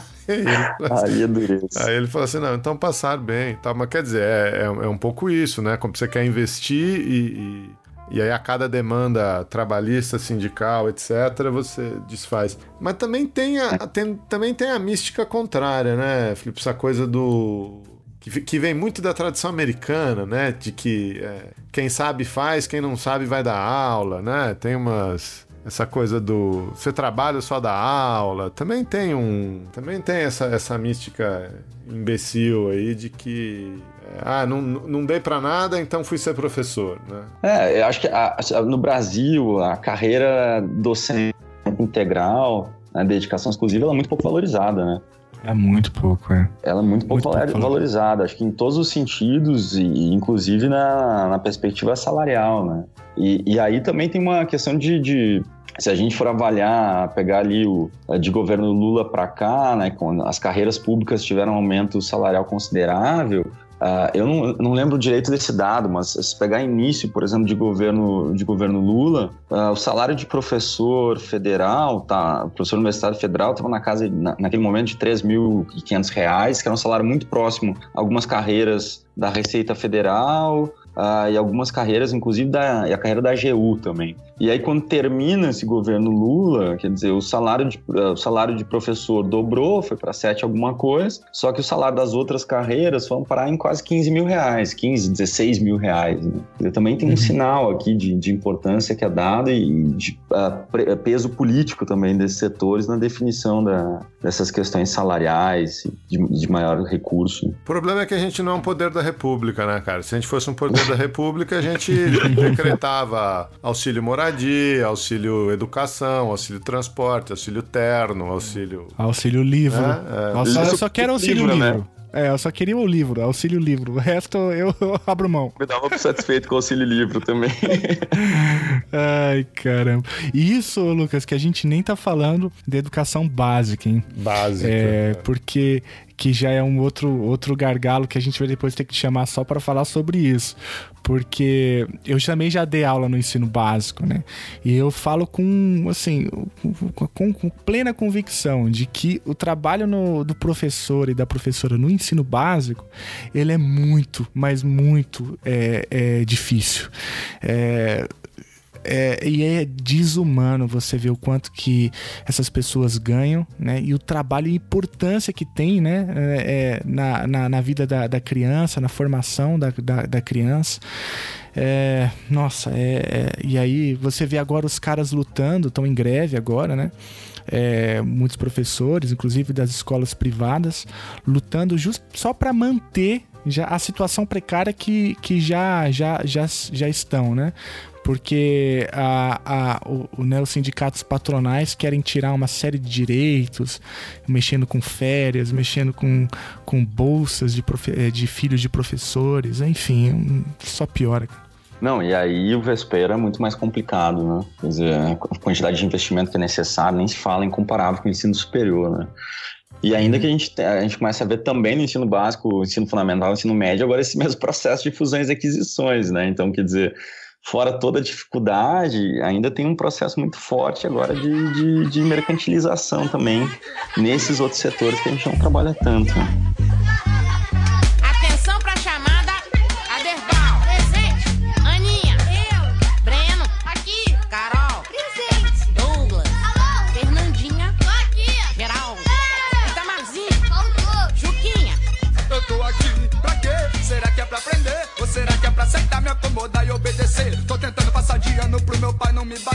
Recreio de saco cheio porque eu não fiz o dever. A professora já tá de marcação porque sempre me pega. Disfarçando, espiando, colando toda a prova dos colegas. Ela esfrega na minha cara um zero bem redondo. E quando chega o boletim lá em casa eu me escondo. Eu quero jogar botão, videogame, bola de gude. Mas meus pais só querem que eu vá pra aula. Estude! Então dessa vez eu vou estudar até decorar, compadre. Pra me dar bem minha mãe deixar eu ficar acordado até mais tarde. Ou quem sabe aumentar minha mesada pra eu comprar mais revistinha. Do Cascão? Não de mulher pelada. A diversão é limitada. É, Lucas, pra gente amarrar aqui uhum. de volta, é, queria te fazer duas, uma pergunta dupla, né? Primeiro que uhum. é, a gente falou muito do, do, do Croton e fez essa distinção entre grupos estrangeiros e, e grupos nacionais que, que abriram capital em bolsa. Mas o, o Croton também tem, e imagino que os outros grupos também, também tem investidores estrangeiros, né? É, uhum. ele, é um, ele é um grupo talvez originariamente nacional, mas dentre os seus investidores, dentre os seus acionistas, é, também tem grupos estrangeiros, não é isso? Tem, tem. Uh, tem private equity funds, né? Estou até procurando aqui os nomes, porque é engraçado que os mesmos fundos, eles são donos de parcelas significativas de grupos diferentes, né? Então, se eu pegar, por exemplo, a Estácio de Sá, um conjunto de quatro grupos uh, de fundos de investimento, né, que são de fora do Brasil, né, Oppenheimer, a Capital, a BlackRock, a Coronation, elas, uh, esses grupos, esses fundos são donos de 40% da Estácio e são donos também de 21,6% da Croton. Né? Então, são grupos domésticos, são grupos brasileiros com capital aberto na Bolsa de Valores, mas os seus acionistas, uh, na sua maioria, na sua maioria não, mas boa parte desses acionistas, até 49%, eu acho, são grupos estrangeiros. Né? E eu tenho grupo, eu tenho fundos de investimento domésticos também atuando, quer dizer, a, o grupo Pátria tinha uma parcela da Anguera, a GP Investimentos também uh, tinha ou tem ainda parte significativa da Estácio, né? a Advent também tinha parte da Croton e assim vai indo. E, e, obviamente isso impacta sobre, eh, sobre a gestão e sobre a organização do negócio, né, Geraldo? Quer dizer, eu estou falando aqui uh, de grupos que atuam no setor financeiro, são, são basicamente, dado o seu nome, são especuladores, né? Quer dizer, são fundos que, ao mesmo tempo que investem em educação, investem em petróleo e gás, investem em mineração, uh, investem em, em indústrias do setor de saúde. Quer dizer, uh, o objetivo aqui, unicamente, é maximizar lucros, né? E isso acaba impactando muito, muito sobre a reestruturação uh, dessas empresas para atingir esses resultados. Eu tenho como objetivo máximo ampliação dos lucros de, de curto prazo. Né? Isso se choca, como a gente já falado, com, com a gestão acadêmica dessas instituições. E aí também para voltar lá para o começo da conversa, né? Você mencionou o, a, a lei de diretrizes é, de 96, né? É, uhum. E um pouco antes a assinatura do assinatura e implementação do GATS, né? Do Acordo Geral é, de Comércios e Serviços, né?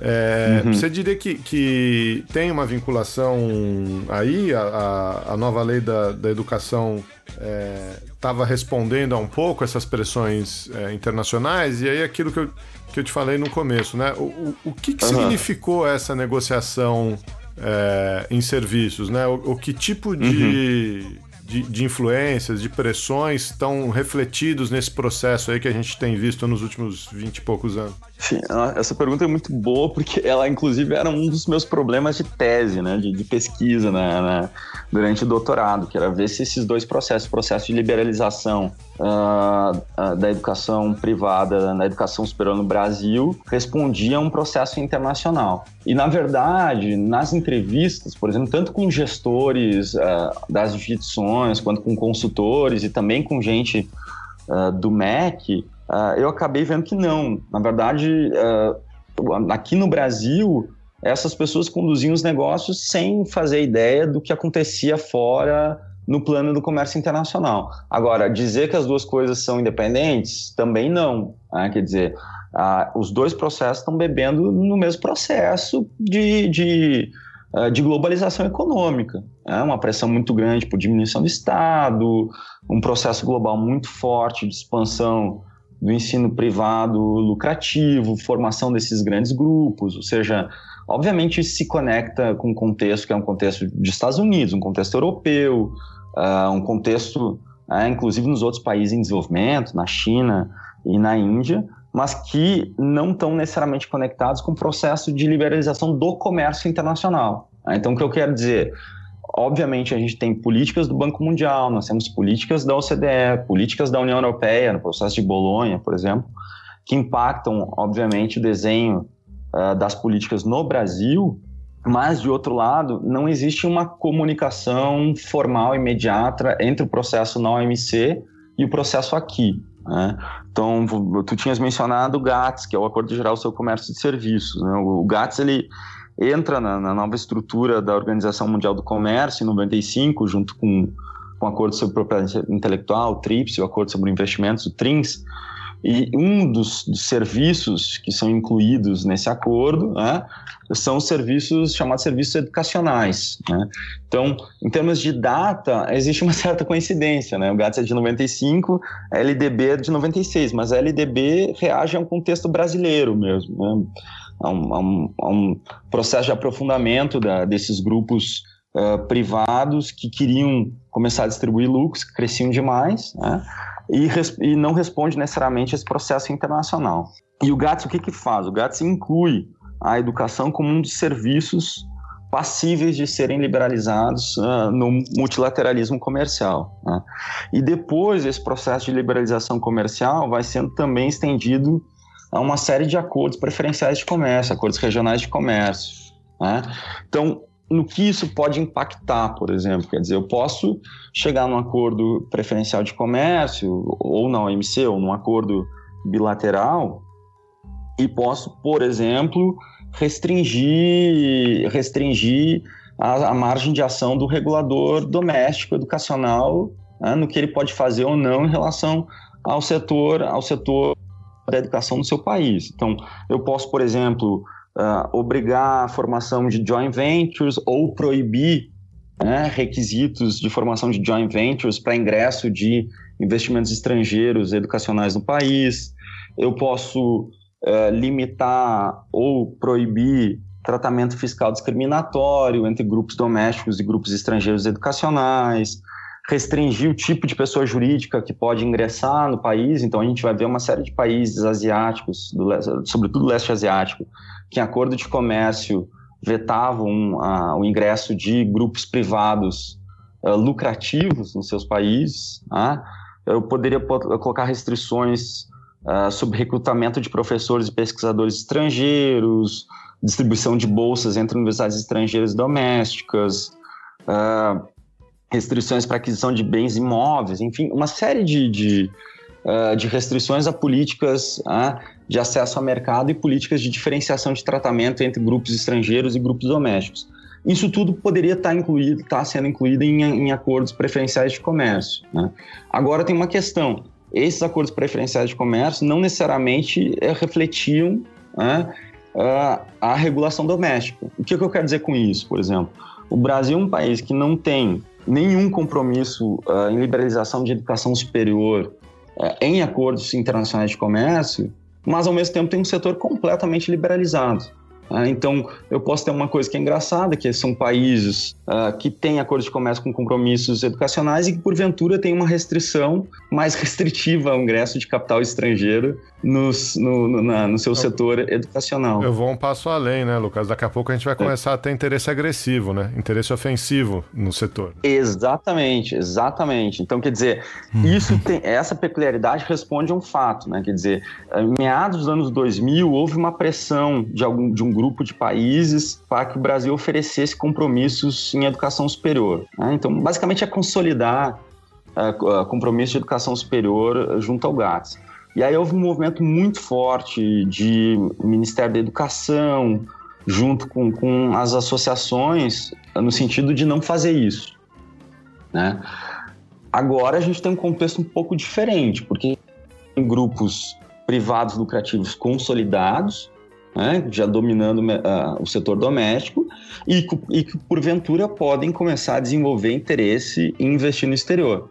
E aí sim, aí quando eu tenho interesse ofensivo, obviamente eu moldo também os interesses do Estado. Uma coisa acaba afetando a outra e pode mudar a postura do Brasil também em acordos de comércio que venham a ser negociados. Né? O Brasil, ao menos no, plano do discurso, tem alterado nesses últimos dois, três anos a, a sua visão em relação a acordos de comércio. Só um ponto que eu acho que é interessante colocar, que, que é engraçado, quer dizer, quando a primeira vez que eu sobre uma pesquisa com com analistas e técnicos do Ministério da Educação, a reação foi de total perplexidade, né? Quer dizer, é, eles desconheciam esse processo de negociação internacional e, no limite, desconheciam o impacto que isso poderia ter sobre, sobre a sua margem de manobra no, no país, né? Quer dizer, a gente tem esse problema de, de, de ignorar esse processo de formulação de regras e normas que se dá no plano internacional uh, e que, no limite, acabam afetando de maneira muito profunda a regulação de setores importantes uh, do país.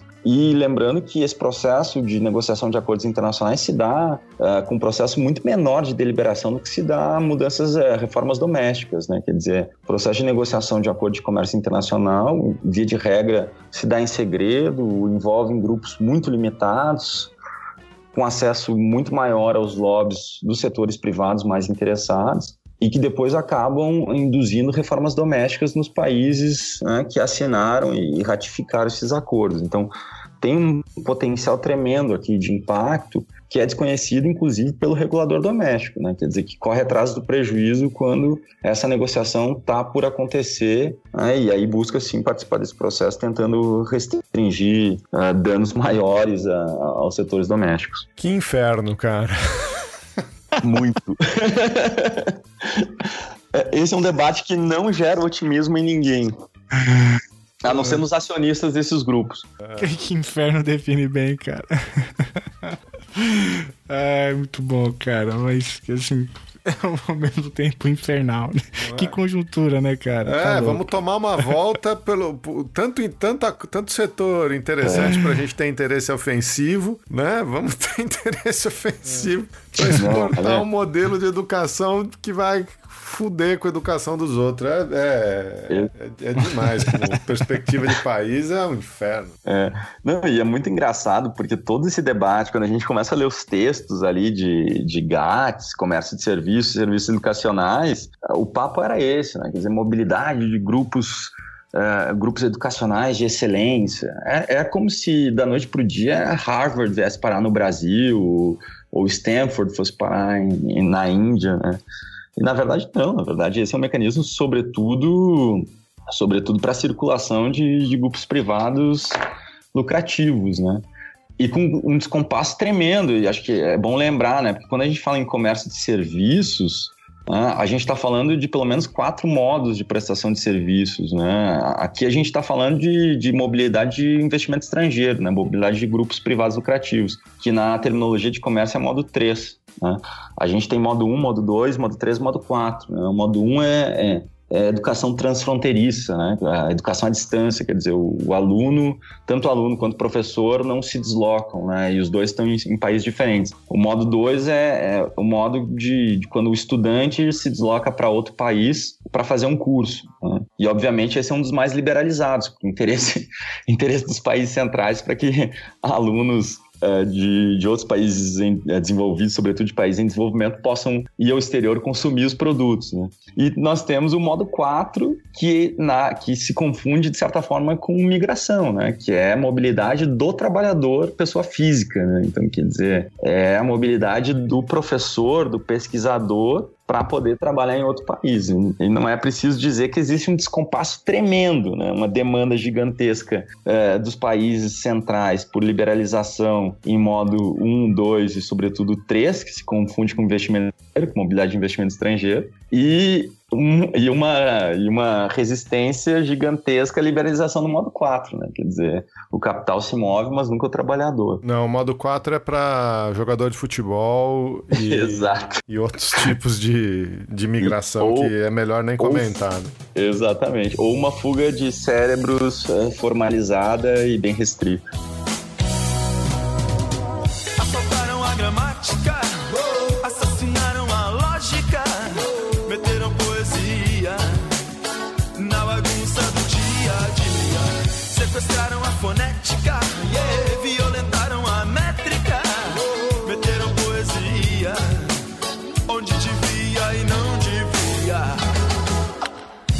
Isso. Então, Lucas, a gente vai para a pergunta mais importante da noite, que é a pergunta que não quer calar. que é a seguinte: de quem você chuta a escada hoje, além de todos esses chutes que você já deu? Eu nem tava lá. A culpa nem foi minha, foi dela.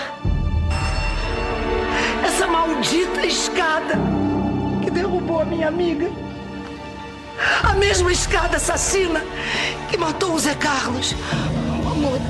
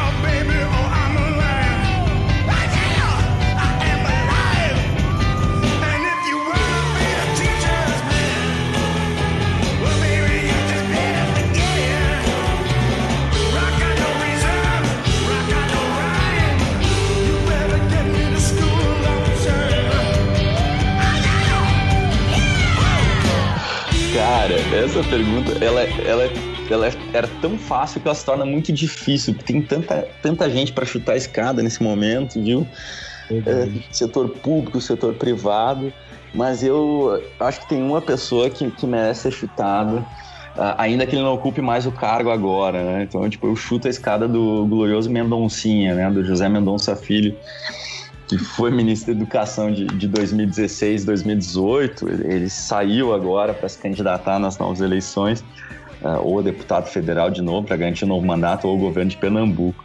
Cara, o, o, o Mendonça Filho, ele, eu, eu, começo dizendo que ele recebeu o Alexandre Frota para falar de planos sobre planos para educação, né, cara?